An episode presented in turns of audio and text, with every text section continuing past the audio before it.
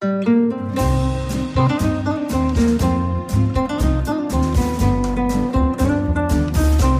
sind beste Freundinnen mit Max und Jakob.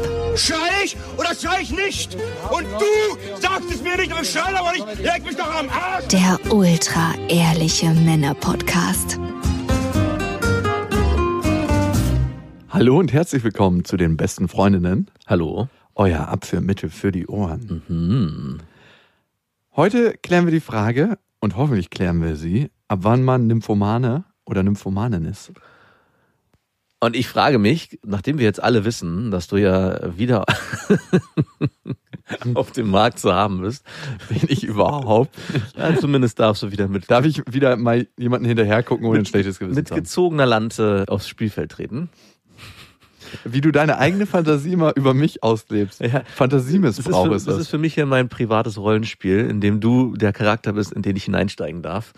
Ich, ich freue mich schon. Und Bitte das, angezogen. Das hat was sehr Persönliches, fast schon Virtual Reality. Und ist es vielleicht, vielleicht auch erstrebenswert, ein Nymphomane zu werden? Überhaupt nicht. Ich bin auch ehrlich gesagt, würde ich selber sagen, und das ist vielleicht Eigen- und Fremdwahrnehmung, nicht so fixiert auf Sexualität. Ich meine, ganz ehrlich, wer hält diesen Marathon sonst auch so lange? Ich bin der Ironman der. Der Enthaltsamkeit auf jeden Fall. Ja, Mönche vielleicht, aber die. Ja, man weiß auch nicht. Wenn Mönchklostern neben Nonnenklostern gelegen haben, hat man Mhm. ganz früher viele Gänge zwischen Mhm. den Klostern entdeckt und tote Babys. und tote Babys. Ja. Nicht so eine schöne Sache. Nicht so eine schöne. Kleiner Lusttöter. Meinst du, es gibt nymphomanische Nonnen oder Mönche, die einfach, weil sie so, weil sie sich nicht kontrollieren Dann konnten. hat man sich die falsche Profession gesucht. nein, nein, vielleicht weil sie sich nicht kontrollieren konnten. sagen, Ich muss, ich muss ins Kloster, ansonsten artet es ja aus. mit einer Hand unterm Cape. Kann gut sein. Wie ist denn dein Sexualtrieb so? Bist du eher nymphomanisch oder bist du eher zurückhaltend? Also ich bin zurzeit nicht mehr so nymphomanisch. Es gab aber eine Phase, wo ich wirklich auch dachte, so sexbesessen würde ich nicht nennen, aber so fokussiert wie ich auf Sex war eine Zeit lang, dachte ich schon auch, ich bin nymphomanisch. Und ich hatte ja mal eine Freundin, die Nymphomanin war. Ihr Vater war auch Nymphomane. Das fand ich widerlich, als sie mir dann erzählte, ja, ich bin ja nymphomanisch. Und ich habe das von meinem Vater geerbt. Und ich so, was ist passiert hier gerade? Also da habe ich zumindest für mich gemerkt, okay, ich bin's nicht, weil das war schon anstrengend. Also wenn du mit jemandem zusammen bist, der den ganzen Tag Lust hat zu bumsen und die ganze Zeit darauf aus ist, alles irgendwie mit Sex auch ja nicht zu klären, aber äh, immer in Sex zu denken, das kann schon anstrengend sein. Also es hört sich wie das der Idealzustand für einen Mann an, der sich zwischen ja, ich würde sagen Anfang Anfang 20 bis Mitte 20 bewegt, aber für mich war das sehr sehr anstrengend und es hat auch dann irgendwann sehr viel Erotik und Sexualität verloren, weil es wirklich nur noch um diesen Akt ging. Wusstest du, dass es den Begriff Nymphoman gar nicht gibt? Also es heißt ja dann Don Juan-Komplex eigentlich. Ja, okay. Und glaubst du, es leiden mehr Frauen oder mehr Männer darunter? An Nymphomanie? Ja. Nymphomanie ist glaube ich das Gegenteil. Ähm, ich glaube mehr Frauen. Glaubst du, es gibt mehr Nymphomaninnen als Männer mit Don Juan-Komplex? Ja. Ja, Aha. ist äh, falsch. Ah, schade. 20 bis 30 Prozent der Frauen, sagt man, haben das. Mhm. Und 70 bis 80 Prozent der Ja. Männer. Es ist also sehr, sehr unwahrscheinlich, dass beide von uns davon nicht betroffen sind. Wieso? Weil einer von uns eine Frau ist. um dann die 100 Prozent. Nein, bei zu zweit, Mhm. bei 70 bis 80 Prozent. Also du wirst auf jeden Fall wieder dahin steuern. Ich sehe das schon. Wieder dahin, ich war da nie. Na, du ko- wirst jetzt auf jeden Fall mit neuer zweiter Blüte. In, Mm, Ganz ehrlich, ja, in meinem sexuellen Herbst. du hast, du hast so viel Samen angestaut. Überhaupt nicht. Doch, doch, doch, doch. Okay, Ich freue danke. mich, ich freu mich schon ein bisschen. Ich muss wirklich sagen, ich freue mich. Mhm, Schön für dich, dass du dich freust. Eine andere Frage, was ist deine liebste Sexstellung? Hatten wir schon mal und ich will nur sicher gehen, dass es dabei geblieben ist. Es war Doggy Style. Willst du, dass die Frau dabei ins Hohlkreuz geht oder nicht? Ja, Kennst du so Frauen, die so einen Buckel machen? ja. Was machst du dann? Sie ins Holzkreuz bringen. Und wie machst du das? Legst du einen Ellbogen auf die Wirbelsäule oder? Also es gibt einen Trick, es kennst du diese beiden Einkerbungen, die sich manchmal Ja, bei beim Frauen... Massieren sind die mal ganz wichtig. Genau, und wenn du Kenne ich natürlich. Natürlich. Also was man machen kann, die softe Variante ist massieren an der Stelle, weil dann manchmal sich das Becken nach hinten dreht und dann hat man das. Also so ein bisschen massieren, antäuschen, während man Doggy-Style bumst. Mhm. Und dann kann es manchmal passieren. Wenn es gar nicht geht, kannst du nicht so viel machen. Also Ist ja meistens mit Schmerzen verbunden. genau. Das habe ich lange nicht gecheckt, dass es, ich dachte, was ist denn hier los? Warum, Ab ins Ab Hohlkreuz, ins Vollkreuz mit dir. bevor ich mich vergesse. Und dann habe ich gecheckt, ah, das geht, ist eigentlich nur eine Schonhaltung. Wie als wenn man irgendwie so einen Hexenschuss bekommen hat. Was machst du denn, wenn, wenn du merkst, die Frau, mit der du gerade bimst, nimmt die Schonhaltung ein? Was soll ich da machen? Da diese, kann man nicht viel diese machen. Griffstellung. Die du, Griffstellung ist das erste. Und äh, ich versuche dann, die Stellung noch mal ein bisschen zu verändern. Also, dass man vielleicht die Beine etwas länger streckt oder dann vielleicht doch das Ganze ein bisschen kompakter gestaltet. Oder Slow Sex. Ja, damit man, Mhm. Erstmal so eine Gewöhnungsphase Mhm. hat. Für mich ist ja Slow Sex kein Mittel der Wahl, sondern ein Zwang von alten Menschen, weil sie sich eigentlich nicht mehr anders bewegen können und nicht mehr anders miteinander bimsen können. Ne? Das heißt jetzt immer, das ist die neue Form des Ah, GVs, okay. aber eigentlich ist es aufgrund der sportlichen Kompetenz für die meisten gar nicht mehr anders möglich, anders Sex zu haben. was ist denn deine Lieblingsstellung? Mm, Und, und hast du dich jetzt vielleicht neu gefunden? Wird jetzt, wird's eine neue geben? nee, also noch nicht, aber vielleicht kommt das irgendwann mal. Aber bis jetzt denke ich noch nicht daran. Mhm, natürlich nicht. Doggy Style finde ich schon sehr gut. Mhm. Ich finde es allerdings auch geil, wenn die Frau auf dem Küchentresen liegt oder auf einer Waschmaschine und die Beine übereingeschlagen hat über die Ah, Schulter. über die Schultern. Ja. Ja. Und manche Frauen kannst du auch ganz gut so tragen dabei. Ja, Aber das hat irgendwann eine Kapazitätsgrenze. Genau. Also Wenn sie dann so dein Gewicht hat, dann braucht man so einen Flaschenzug, wo man sie immer wieder hoch und runter lässt. ich muss sagen, bei dieser Haltung mit den Beinen auf den Schultern, Das ist auch nur für fünf Minuten geil. ja, das ist irgendwie, genau, ist nur für fünf Minuten geil. Irgendwie das ist entsteht immer geil in der Vorstellung. Ja, genau. Also gerade so auf Küchentisch, Waschmaschine, ist es nach einer gewissen Zeit, denke ich so, ah nee, ich würde jetzt gern wieder in eine andere Haltung oder Stellung. Oder von hinten im Stehen vor Ja. dem Spiegel. Das super. Und dann auch ins Hohlkreuz. Ja, muss auch ins Hohlkreuz. Also schön am Hals packen und dann mit dem anderen Ellenbogen ins Hohlkreuz drücken. Du widerlicher Mensch. Wie sehr bist du in der Verantwortung als Mann, wenn du merkst, die Frau macht merkwürdige Geräusche? Das hat man ja manchmal bei Frauen, dass sie so anfangen, so komische Geräusche zu machen, wo du merkst, es ist so ein Übergang von Lust zu Schmerz. Wie sehr bist du da in der Verantwortung als Mann zu sagen, tut's dir weh oder ist es in Ordnung? Also ich als hochempathisches, sensibles Wesen spüre natürlich sofort, dass irgendwas nicht in Ordnung Ab zu ist. Slow Sex. Jetzt wieder schnell zu Slow Sex. Und würde sofort nachfragen, was denn los ist. Aber ich weiß, dass ich früher Ja, wie oft denn? Wie oft fragt man denn nach, wenn die Frau dann sagt, einmal. okay, die Frau äh, macht komische Geräusche, du fragst nach, Ist alles okay? ja, Ist und alles sie sagt so, ja, Ist wirklich alles okay? ja, Dann können wir hier weitermachen. Und dann macht sie wieder komische Geräusche. Ja, dann wäre es vielleicht an meiner sensiblen Seite zu, vielleicht doch was zu verändern, dass diese komischen Geräusche sich verändern. Also, Ich bin da total zwiegespalten, weil auf der einen Seite weiß ich, es gibt so einen Grenzpfad zwischen dem Land des Schmerzes und dem Mhm. Land der Lust.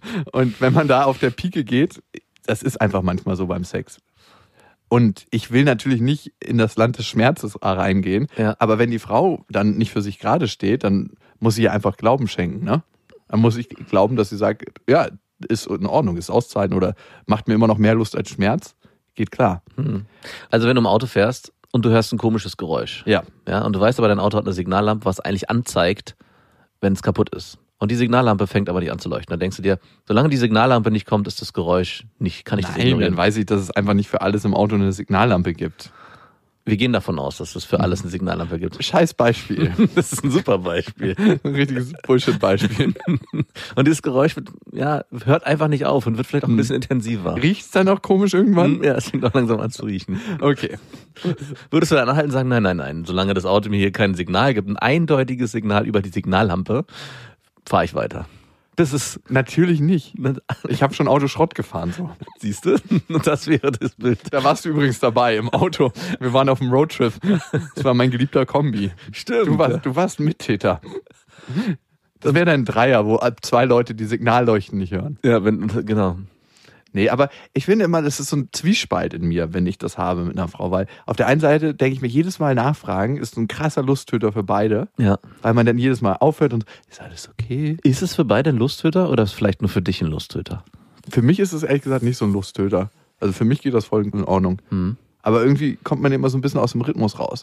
Und ich will auch nicht, aber pff, naja, das muss die Frau dann selber wissen, dass sie das so auf sich bürdet, den ganzen Schmerzprozess, wenn das wirklich Schmerzen sind. Ich weiß es ja nicht. Ja. Vielleicht bin ich auch einfach so eingebildet, dass ich denke, die Frau hat Schmerzen, aber das sind einfach ihre Geräusche der Lust. Ja. Und, äh, Genau, das ist es eigentlich. Also am Ende versuchst du ja was zu deuten Mhm. und du kannst das Geräusch nicht ganz zuordnen, deswegen fragst du ja nach. Mhm. Und wenn dann kommt, nee, alles ist in Ordnung, dann würde ich, glaube ich, jetzt, wenn ich nochmal drüber nachdenke, davon ausgehen, das gehört alles dazu. Dieses Geräusch ist ein lustvolles Geräusch. ja. Oder gehst du da in interpretationsmäßig tiefer und sagst, okay, hier gibt's Nein, da ist auch ein Schmerz dabei in diesem Geräusch. Und ist dieser Schmerz vielleicht ein Schmerz der Freude? Und ist der Schmerz vielleicht ein Schmerz, der gar nicht hier aus dieser Situation Genau. kommt, sondern ganz, ganz in der Kindheit zu suchen. Oder vielleicht wird hier gerade der Ex-Freund verarbeitet. Der löst sich gerade auf in dem Orgasmustrauma. So hat mich auch mein Ex-Freund immer gebumst, aber ich kann es jetzt nicht sagen. Könnte ja auch sein. Wer weiß das schon, ne? Übrigens, ein Kumpel macht gerade einen orgasmusfreien Monat. Ja, tatsächlich. Das heißt, er hat mit seiner Freundin immer Sex, Nein. aber die kommen nicht. Nein. Doch, und er meint, das ist richtig gut. Doch. Immer diese Sachen, die so richtig gut sind, die sich so verdammt scheiße anhören. so richtig frustrierend, ne? Als Mann steigt die Lust auf eine Frau und wir bekommen ja oft Hörermails, ne? Ja. Ob es schlimm ist, wenn der Mann nicht kommt. Am Mhm. Ende ist es das Beste, was passieren kann, weil die Lust des Mannes wird quasi eingetütet Mhm. und bleibt im Körper auf die Frau. Also wenn ich nicht gekommen bin beim Sex mit einer Frau, habe ich tendenziell, es sei denn, es war so grottenschlechter Sex, dass ich einfach nicht gekommen bin, Ja. habe ich tendenziell mehr Bock auf die Frau. Gut, also wenn es jetzt so geil ist, dann hätte ich da eine Challenge für dich, dass du für das nächste Jahr Ja, du mich auch. Du kannst dir auch mal selber deine Challenge irgendwo hinstecken. Okay. Wir haben heute eine Hörermail-Folge, wo verschiedene Fragen aufgeworfen werden. Ganz, ganz bunter Strauß an Fragen. Und unsere erste Frage geht in Richtung Nymphomanie. Marianne hat geschrieben, lieber Max, lieber Jakob, ich bin 25 Jahre alt und hatte drei längerfristige Beziehungen geführt. Alle drei Männer fand ich äußerst attraktiv und der Sex war immer richtig geil.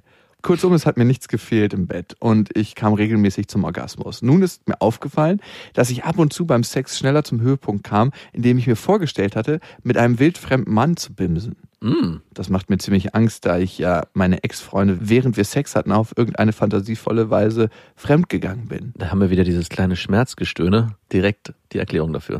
Nun habe ich zwischenzeitlich, als ich Single war, zwei Männer gedatet und gebimst, die ich eigentlich gar nicht so interessant fand. Ich wollte nur austesten, ob ich damit mein inneres Verlangen, mit fremden Menschen Sex zu haben, stillen kann.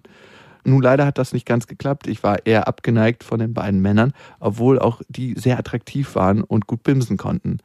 Finde ich sehr, sehr schön, wie sie das trotzdem objektiv bewerten kann. Mhm. Ich frage mich das manchmal bei Menschen, ne, mit denen man nicht so zusammenpasst beim Küssen, ne? Ja.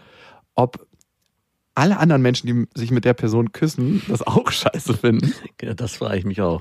Oder ob man nur selber denkt, so, was ist denn da los?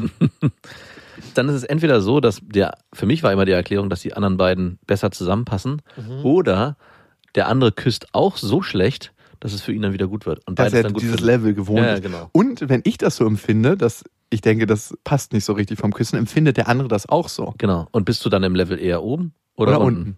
Spielst du in der Regionalliga oder in der ersten Bundesliga und der andere befindet sich gerade in der zweiten Bundesliga.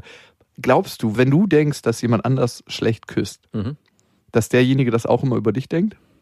Das meine ich, frage ich mich halt auch. Also, nein. Würdest du sagen, du bist ein guter Küsser? Ah.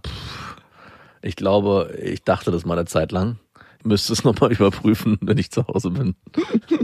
Ich war früher auf jeden Fall so ein krasser, weil ich dachte, man muss es so machen, so ein krasser Höhlengräber, der versucht hat, Oh. richtig. Der da die Bernsteine hinten raus und der versucht, den, das Zäpfchen hinten rauszufischen. Mit Und dann habe ich irgendwann mal gesehen, wie sich zwei geküsst haben auf der Straße und die Zungen komplett außerhalb des Mundes waren. Also es war, hat überhaupt nichts im Mund stattgefunden, sondern es war irgendwie so ein, so ein, So ein- Küssen, was so ein Schwertkampf. Ja, die ne? Lippen haben sich nicht berührt und die Zunge haben so außer. dachte ich, vielleicht ist es das. Das habe ich dann mal probiert.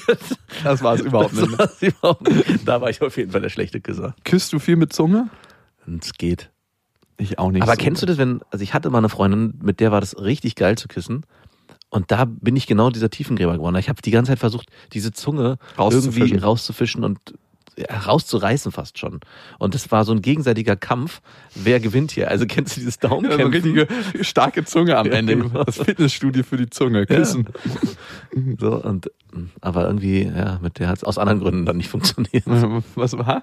Die wollte nicht ins Hohlkreuz gehen beim Nein, ja, genau. Die, das Küssen war richtig gut, aber alles andere Sexuelle war Wow. wie ermittelt. Ja, Das hatte ich noch nie bei einer Frau. Obwohl, nee, umgekehrt hatte ich schon, dass die Frau nicht so richtig geil geküsst hat, aber dass der Sex mit ihr richtig gut war. Mhm. Aber noch nie, dass eine Frau richtig geil geküsst hat, aber der Sex schlecht war. Genau, man würde ja davon ausgehen, dass wenn jemand so offensiv küsst und so selbstbewusst damit umgeht, weil es ist ja auch ein selbstbewusster Prozess. Kennen Sie diese schüchternen Küsser, die vielleicht so gerade mal so ein bisschen irgendwie den Mund aufmachen, da weißt du meistens schon vorher, okay, Hier das- ist nicht viel zu hier wird auch sonst nicht viel Hat sich nur passieren. eine Straßenspalte aufgemacht, wo man mal schnell mit dem Auto rüberholpert. Und da dachte ich auch, okay, weil das hat mich dann auch so gereizt. Es war ja eine Zeit lang, bis wir dann irgendwann mal zu Sex gekommen sind. Das hat mich halt so da geil darauf gemacht. Vielleicht war die Erwartungshaltung auch so Mhm. hoch, weil das Küssen so intensiv war, dass ich dachte, okay, hier wird's gleich richtig abgehen. Und als es dann passiert ist, war es halt nur Mittelmaß. Vielleicht dachte sie das aber auch. Mhm. Keiner hat ja irgendwie am Ende den. Was würde Marianne dazu sagen? Sie hat nämlich eine ganz andere Frage. Mhm. Sie fragt sich jetzt, war ich in meinem früheren Leben eine Nymphomanin? Soll ich weiterhin verschiedene Sexpartner haben, wobei ich eher ein Beziehungsmensch bin? Ich hoffe, ihr könnt mir weiterhelfen. Liebe Grüße, eure Marian. Marian, die gute Nachricht ist, wir können dich heilen. Du kannst sie heilen. Ich habe meine Lizenz zu nein. Ich habe den Heilstab wieder ausgepackt. Nein. Doch, doch, doch. Ey, das muss aufhören, dass du deine Nein, nein, perversen nein. Fantasien über mich auslebst. Deine Notgeilheit kann schön bei dir bleiben, mein Lieber. Nein, nein, nein, nein, die übertrage ich auf dich. Überhaupt nicht. Das sage ich deiner Freundin. Bitte. Sie hört das ja. Und nochmal zusammengefasst, dass du weißt, wo wir gerade sind. Also, sie hat beim Sex mit ihren geilen Ex-Freunden öfters an Sex mit fremden Männern gedacht. Mhm. Dann hat sie mit fremden Männern Sex gehabt, mit zwei an der Zahl, Mhm. die sie sehr, sehr attraktiv fand, die auch gut bimsen konnten, aber die sie irgendwie nicht geil gemacht haben. Okay. Und jetzt ist die Frage, dieses ähm, in Gedanken fremdgehen, ob sie das zu einer Nymphomanin macht. Also erstmal, was ist Nymphomanie? Das ist ein sehr exzessiv ausgeprägter Sexualtrieb und das hat meistens auch eine zwanghafte Komponente. Mhm, ja, kann ich bestätigen. Meistens gibt es eine Kopplung. Also zum einen ist man immer auf der Suche nach sexueller Befriedigung, aber oftmals fällt es diesen Frauen schwer, zum sexuellen Höhepunkt zu kommen. Ah. Und sie haben Schwierigkeiten, innige Beziehungen zu ihren Partnern aufzubauen. Schlafen Sie auch mit anderen Männern in einer Beziehung oder suchen Sie sich als Nymphomanen ständig Sexpartner? Ja, klar, die stehen ja unter dem Zwang, immer neue Männer suchen zu müssen. Also es müssen neue Männer sein. Es dürften Nymphomanie kann. naja, sie sind ja getrieben von der Hoffnung, sich sexuell zu erfüllen. Ah, okay, das. Mhm. Und wenn sie das merken, dass sie das mit dem Partner nicht können, also den Höhepunkt zu erreichen, dann suchen sie sich jemand Neues. Also, Marian, um deine Frage kurz zu beantworten, du bist auf jeden Fall nicht Nymphomanin, Nein. so wie ich das bisher sehen kann. Und was ich auch glaube, ist, dass es völlig normal ist, ab und zu mal an jemand anderes zu denken beim Sex. Mhm. Und das ist einfach der Reiz des Neuen, des Unbekannten, des wir wissen gar nicht, was für einen Penis der andere hat. Und dann ist es doch nur dieses krumme Ding. Das ist so eine krumme Birne, wo man sich fragt, wie kann das benutzt werden, das Ding? Ja, und darum glaube ich, ist ganz, ganz wichtig, sich für seine sexuellen Fantasien gar nicht zu verurteilen. Und wenn du das Bauchgefühl hast, nochmal mit jemandem zu schlafen, den du nicht kennst oder den du noch nicht so lange kennst und merkst, das passt für dich, go for it. Und- Durchaus. Wenn du merkst, dass es zum Zwang wird, dass du nicht mehr anders kannst, dass sich dein ganzer Tagesablauf danach richtet, dann kannst du wie Tiger Woods in Therapie gehen. Der ist ja erfol- erfolgreich therapiert. Ja, ja, der wird immer als männliches Beispiel genannt. Ist der Nymphomane? Der hat den Don Juan-Komplex. Er musste immer einlochen. Sorry. Der lag auf der Hand. Und die nächste Mail kommt von Markus. Ich bin seit knapp einem Jahr mit meiner Freundin zusammen. Wir wohnen nicht zusammen und sehen uns häufig nur am Wochenende, vielleicht jedes zweite manchmal. Sie ist Krankenschwester oder Krankenpflegerin, wie man politisch korrekt sagen würde. Ist das so? Sagt meine Ma auch. Und die Aber- ist ja Krankenpflegerin. Dann geht ja meine ganze Pornofantasie fl flöten. Da kann man immer mal ein Pfleger durch die Tür kommen, man weiß einfach nicht mehr. Da liegt aber auch der Hase im Pfeffer. Mich plagt schon beinahe seit Beginn unserer Beziehung ein Hintergedanke. Neben ihrer Tätigkeit als Krankenschwester, die sie selber als Spaß empfindet, ist sie sehr enthusiastisch darin, Hilfe anzubieten. Zum Beispiel, kaum haben wir fertig gegessen, springt sie auf und wäscht das Geschirr ab. Jeder würde es, glaube ich, feiern, wenn er so eine Freundin haben könnte. Doch es kommt leider noch besser. Selbst wenn wir bei meinen Eltern oder Großeltern zu Besuch sind, ist sie diejenige, die abwäscht. Es ging auch schon so weit, dass sie meine Wohnung aufgeräumt hat, während ich meinem Hobby nachgegangen bin. Was war denn das für ein schmutziges Hobby? Das hört sich immer so komisch an. Ich bin meinem Hobby nachgegangen. Es war jetzt kein wirklicher Saustall, aber ich lebe hier und da noch ein bisschen locker nach Junggesellenart. Im Endeffekt hat sie dann meinen kompletten Kleiderschrank umgeräumt, meine wichtigen Dokumente in die hinterste Ecke gelegt und all solche Dinge in meiner Wohnung umgeräumt. Das ist äh, schwierig. Ich habe schon versucht, mit ihr darüber zu reden. Doch neben ihrer kleinen Sprachbarriere, die wir haben, sie ist aus einem anderen Land nach Deutschland gezogen, beteuert sie immer wieder, dass es für sie kein Problem sei und sie es gerne macht. Wie ich eben schon beschrieb, ist es nicht nur so, dass sie meine gesamte Ordnung auf den Kopf stellt, ein gemütliches Beisammensitzen und Plaudern unmöglich ist, habe ich immer das Gefühl, dass es mich selbst auch beschneidet. Ich möchte gerne in einer emanzipierten Beziehung leben, in der ich persönlich auch im Haushalt mithelfen kann und sollte. Doch diese aktuelle Situation bringt mich zu oft in Verlegenheit oder Schlimmeres. All diese Kombinationen aus Beruf, Verhalten und Selbstverständlichkeit machen mich sehr misstrauisch. Was ist eure Meinung zu dieser Situation? Helfersyndrom oder doch ein wohl außergewöhnliches Exemplar? Liebe Grüße, euer Markus. Woran mich das sofort erinnert, ich hatte mit meiner Freundin lange Zeit eine andere Diskussion, die aber vielleicht in eine ähnliche Richtung geht. Und zwar hat sie in unserem Alltag immer versucht, dafür zu sorgen, dass ich Essen auf dem Tisch habe oder was ich essen möchte oder Mhm. wie sehr und auch Wünsche, die sich ums Essen drehten, mir abzunehmen, sodass ich irgendwann das Gefühl hatte, ich kann über dieses Feld in meinem Leben nicht mehr selber entscheiden. Also mir wurde sozusagen so fast schon das Bedürfnis genommen, wann ich essen kann, was ich essen kann und es wurde immer um mich herum ja ein Raum geschaffen, in dem ich meine eigenen Entscheidungen nicht mehr treffen durfte. Und so ein bisschen hört sich das für mich an. In dem Moment, wo sie nämlich ihm all diese Sachen wegnimmt, die vielleicht im ersten Moment angenehm wirken, nämlich dass man jemand hat, der sich um einen kümmert, nimmt derjenige aber auch was aus der eigenen, eigenbestimmten Lebenswelt weg. Und das war genau auch mein Gefühl, dass ich das Gefühl hatte, ey, ich will für mich entscheiden, wann ich Hunger habe und was ich dann essen möchte. Und ich möchte vielleicht auch mal in die Situation kommen, dass ich Hunger leide und mich darüber aufrege, dass ich nicht mich darum gekümmert habe, dass ich was für mich zu essen gekauft habe. Hunger ist der beste Koch. Genau. Und so ein bisschen geht's ja, glaube ich, auch gar nicht so sehr um dieses Helfersyndrom deiner Freundin, sondern dass sie dir eine Form von Bedürfnis wegnimmt, sodass du gar nicht mehr spürst, wo fängt vielleicht für mich Unordnung an und wo hört Ordnung bei mir auf. Also wie möchte ich in meinem Leben agieren und wo möchte ich an welchen Punkten auch selbstbestimmt Entscheidungen treffen, wann ich aufräume und wann nicht. Also sie nimmt dir mit ihrer Art, dich zu umsorgen, ein Stück weit deine Autonomie Mhm. und hüllt dich allmählich in eine Abhängigkeit. Mhm. Das kann von ihr ein Mittel sein, sehr unterbewusstes, würde ich denken. Und sie nimmt dir deinen Gestaltungsraum. Und das sind zwei sehr wichtige Komponenten und das fühlst du. Und ich glaube, das könnte auch ein Punkt sein, den du ansprichst, wenn du sagst Beziehung auf Augenhöhe. Mhm. Weil das eine ist, dass man denkt, man wird bemuttert und es ist ein Riesenservice. Ja. Das andere ist, dass man über bestimmte Entscheidungen in seinem Leben nicht mehr verfügt.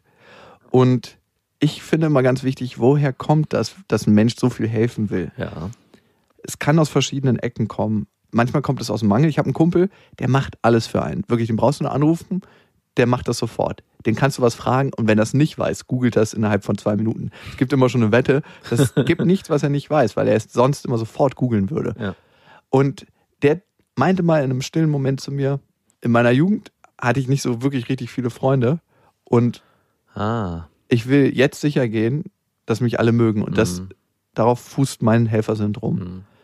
Es kann aber auch eine andere Komponente haben bei deiner Freundin. Zum Beispiel, dass sie sich eigentlich unsicher in sozialen Kontexten fühlt. Bei deinen Eltern, bei deinen Großeltern und auch in Gesprächssituationen teilweise mit dir und deshalb immer was machen muss, Mhm. damit sie diese Unsicherheit nicht spüren muss. In diesem Feld ist sie sicher, da weiß sie, dass es sozial akzeptiert und deswegen macht sie das. Ja. Was kannst du tun, um ihr zu helfen, das abzulegen und eine richtige Schlampe zu werden? So wie du. wie du es selber bist, Markus. Ich glaube, helfen kann dabei, A, das deutliche Gespräch darüber, deine Wünsche zu kommunizieren und auch ganz klar ihr Möglichkeiten schaffen, wo sie weiß, hier brauche ich nichts zu tun und hier kann ich auch nichts zu tun. Und das mit dem Wunsch verstärken, dass du dir das mal wünschst, dass ihr zusammensitzt einfach nur. Und ich glaube, am Anfang dann Zeitfenster aufzumachen von vier, fünf Stunden wäre nicht der richtige Weg, sondern erstmal zu gucken, dass man kleine Zeitfenster aufmacht und dann gucken, wie das für sie wirkt. Das klingt jetzt so ein bisschen wie eine kleine Form der Therapie, Ich glaube, in der Partnerschaft ist man auch dafür da, miteinander zu wachsen. Mhm. Das sagt der Richtige. Die Gefahr, die dabei besteht, ist, dass du vielleicht im ersten Moment sie verletzen könntest mit deinen Wünschen, weil sie für sich nicht versteht, was ist denn dabei? Ich helfe dir doch nur. Also ich schaffe für uns beide ein angenehmeres Umfeld und du kritisierst mich jetzt am Ende auch noch dafür, dass ich deine Wohnung aufräume. Ich glaube, da gehört sehr viel sensibles Geschick dazu, dass du es schaffst, deine eigenen Wünsche in dem Setting zu formulieren, ohne ihr dabei was wegzunehmen, weil sie hat sich in diesem Bereich natürlich sehr breit aufgestellt, weil es auch eine Kompetenz ist, die sie kann und in mhm. der sie sich, wie Jakob schon meint, sehr, sehr sicher fühlt. Und wenn du ihr das in Anführungszeichen wegnimmst, muss sie sich dafür vielleicht was Neues suchen und dann eventuell mit dir ins Gespräch gehen, Gespräche führen oder vielleicht zu einem Informanen werden, damit ihr weiterhin ja, damit sie weiterhin dir dienlich sein kann. Nein, natürlich nicht. Also ich habe das erlebt bei meiner Freundin, um darauf nochmal zurückzukommen, dass in dem Moment, wo ich von ihr erwartet habe, dass sie das nicht mehr macht, sie sich erst verletzt gefühlt hat, weil sie nicht verstanden hat, dass sie mir eigentlich aus tiefstem Inneren was Gutes tun wollte und ich das so abstrafe mit, tu das bitte nicht, ich habe darauf keinen Bock, weil ich möchte mein Leben selbst bestimmen, habe ich direkt auch ihr wehgetan, bis sie dann verstanden hat, um was es eigentlich geht, nämlich, dass sie das zwar gern noch machen darf, aber nicht in der Intensität und vor allem nicht so, dass ich kein eigenes Mitbestimmungsrecht habe. Es ist sehr schwierig, das auszutarieren, gerade wenn ihr schon so weit fortgeschritten seid, dass ihr eigentlich in eurer kompletten Familie überall immer aufräumt und für Ordnung sorgt. Mhm. Und natürlich ist es auch immer ganz interessant, die Historie eines Menschen zu betrachten. Warum ist er jetzt an dem Punkt, wo er gerade ist? Ne? Mhm. Und jeder Mensch wurde anders sozialisiert und vielleicht war das eine gängige Praxis in ihrer Kultur und auch in ihrem Haushalt. Mhm. Und Männer finden das da sehr, sehr attraktiv und wertschätzend. Ja. Und auch ein Teil in mir findet das Super. nicht unattraktiv. Nein. Also ich kann mir das sehr gut vorstellen. Aber ich weiß, was du meinst, wenn man mit einer Person eigentlich nicht mehr normal chillen und entspannen kann, weil die immer das Gefühl hat, irgendwas machen zu müssen. Meine Oma ist so ein Kandidat. Und bei meiner Oma ist es zum Beispiel so, dass sie immer und seit ihrer Kindheit Liebe und Wertschätzung darüber erfahren hat, dass sie was getan hat. Mhm. Das heißt, nur ja. über die Aktivität konnte sie Liebe und Wertschätzung erfahren. Ja.